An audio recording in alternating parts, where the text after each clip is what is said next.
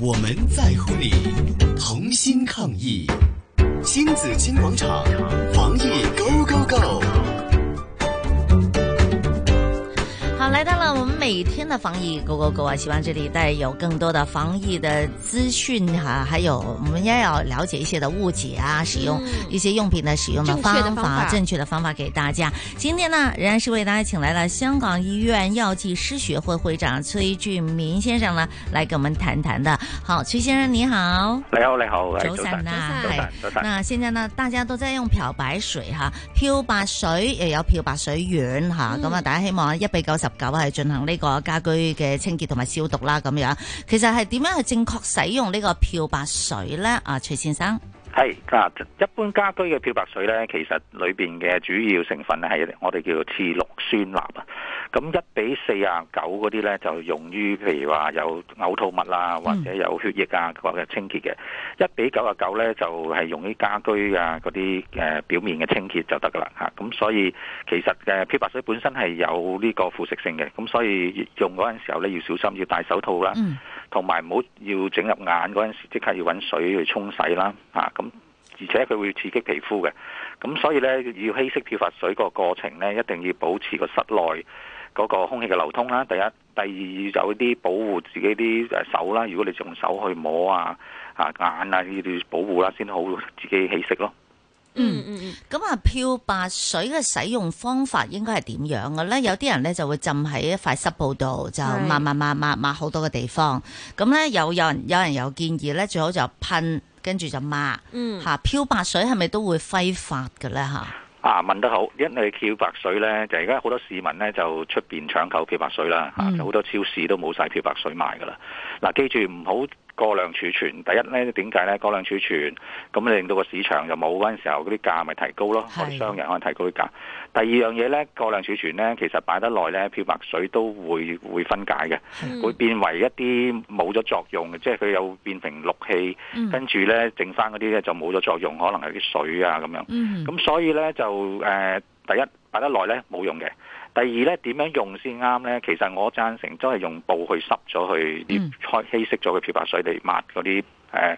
誒表面嘅嚇，或者屋企嘅地下嘅。嗯咁就誒點解唔噴咧？因為噴會產生一啲即係好細微嘅漂白，即係嗰啲漂白水嗰啲氣霧。嗯咁有陣時呼吸管，如果你唔戴口罩，可能會哦吸到。同埋屋企如果有老人家有呼吸病，或者有啲人有哮喘咧。嗯有機會引發到佢哮喘發作嘅，係所以咧當然啦，我哋誒濕咗布係好啲嘅，咁同埋咧就濕咗之後咧就抹嗰啲台啊凳啊，咁要留喺度大約起碼都要十分鐘，咁佢先至起效嘅嚇。嗯，但係濕布都嗰塊布都唔好濕咁耐係嘛，即係濕咗就即刻就要使用啦，係咪啊？啊，唔係誒係好係嘅，冇錯嘅。稀釋咗嘅漂白水咧，一定要廿四小時之內要用噶啦。嗯如果過咗之後咧，其實佢個誒嗰個殺菌能力或者殺病毒嘅能力咧就會慢慢減嘅，因為其實佢會自己會分解嘅。啊，嗯咁所以點解我贊成屋即係啲香港人就唔好自己儲存太多漂白水啦，係因為遲啲你可能冇用㗎啦，你漂白水嚇。係诶，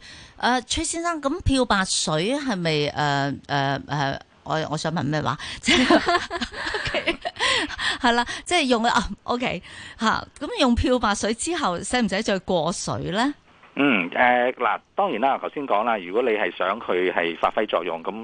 喺嗰啲家私啊或者一啲凳嘅表面誒、可以留十分鐘啊。嗯咁嘅十分鐘之後就唔，其實可以唔使過水嘅。咁係但係呢，就反而調翻轉，唔係之後過水，係嗯之前。如果你有啲家私或者有啲地方係有啲有機嘅物質，咩叫有機嘅物質呢？譬嗯如話有啲係誒油啊，或者一啲餸菜嘅污糟，其實應該係用啲清水抹咗先，嗯然後先至用漂白水。因為點解呢哦？有機物質同漂白水一齊呢，其實會減咗漂白水個功效嘅。哦啊，即係即係弱咗嘅。咁所以咧，有譬如你有啲有機嘅物質喺個台面度，啊，首先就抹咗佢先，然後嗯先至用漂白水抹，啊，係咁就會個效能就會高啲嘅。係有啲咩家居用品係唔可以用漂白水噶？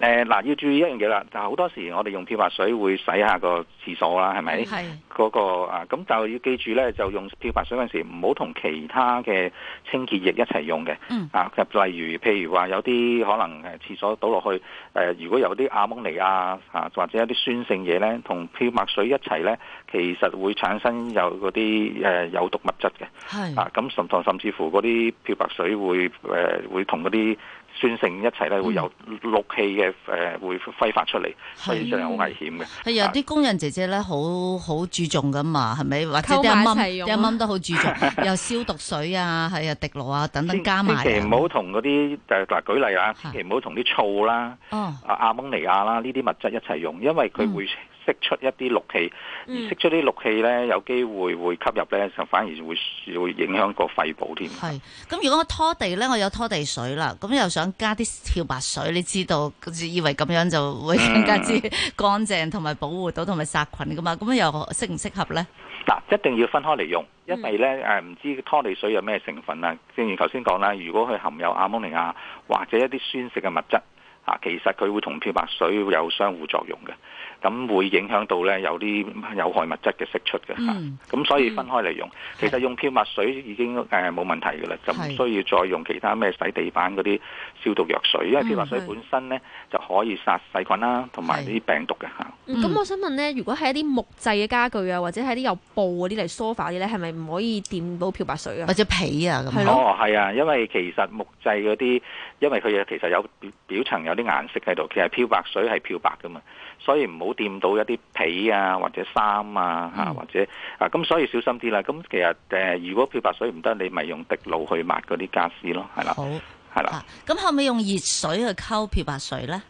誒問得好，嗱記住咧就熱水咧就我哋唔建議嘅嚇，因為嗯其實凍水係好啲嘅，因為熱水本身咧佢唔係釋出氯咁簡單，其實嗯佢會令到咧嗰個功效冇咁好嘅嚇。嗯咁因為佢會分解咗，分解咗啲漂白水嚇，咁嗯變咗佢冇咗個效能咯。當然我哋唔好用滾水添啦，滾水咧除咗話分解效能之外，同埋佢有機會可能你佢因為佢會揮發咧嚇，咁容易吸到嗰啲漂白水味嚇。係係咁，但係咧稀釋嗰陣時啦，應該係漂白水加落啲水度啊，定係水倒落啲漂白水度啊呢？ 問得好，其實如果我哋做實驗嗰陣時嗯咧，都建議實驗室安全咧，其實係用漂白水加落啲水嗰度嘅。啊，點解咧？因為一加落去，佢已經即刻可以揮誒、呃可以呢個稀釋㗎啦嘛。嗯咁、如果你諗住呃調翻轉頭啊，倒咗啲漂白水先，咁你變咗有機會佢個揮發機會咪大啲咯。係啊，咁所以倒落水啊，即刻即刻可以分解或者分誒、呃我哋叫做稀釋嘅，咁就安全好多啦嚇。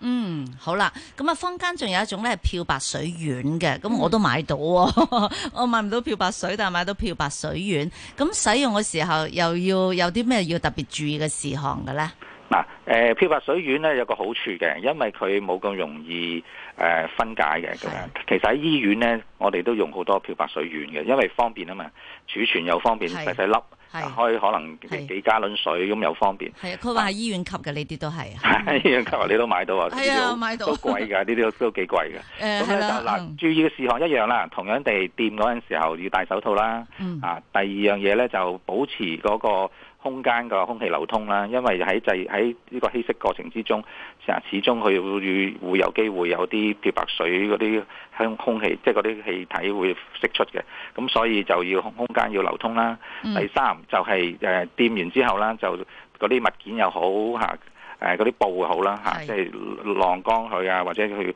要洗乾淨佢咯嚇，係咁就會好啲啦，係啦。咁開稀嘅時候係咪一開稀咗？因為佢係粒丸嚟噶嘛，咁啊擠落嗯一點五 l 嘅水入邊就係一比四十九啦，咁樣。如果嗯三公升就係呢個一比九十九，係咪一開咗就要好快盡快使用咧？係一樣，同樣地同嗯漂白水一樣，稀釋咗之後呢，要廿四小時之誒要之內要用噶啦。嗯，如果誒誒唔係廿四小時，你話長啲呢，其實佢會慢慢慢慢呢冇咗功效嘅。所以係其實市民用漂白水呢，其實第一樣嘢就係小心，即係唔好俾漂白水吸吸到漂白水啦嗯，同埋掂到自己嘅皮膚嗯啊。咁另外第二樣嘢呢，就係唔唔可以儲存得太耐嘅啊嚇。嗯一稀釋咗之後咧，你儲存耐咧，其實好快咧就冇咗功效啊嚇。 ，OK，嗯係，哇！今日學識咗好多嘢啊！係啊，係啦，好，今日好多謝香港醫院藥劑師學會會長崔俊明先生俾我哋嘅意見嘅，謝嗯謝你，謝 OK，唔該謝晒先多生謝，多謝多謝。係咁啊！聽新紫荊廣場係抗疫最強，香港加油！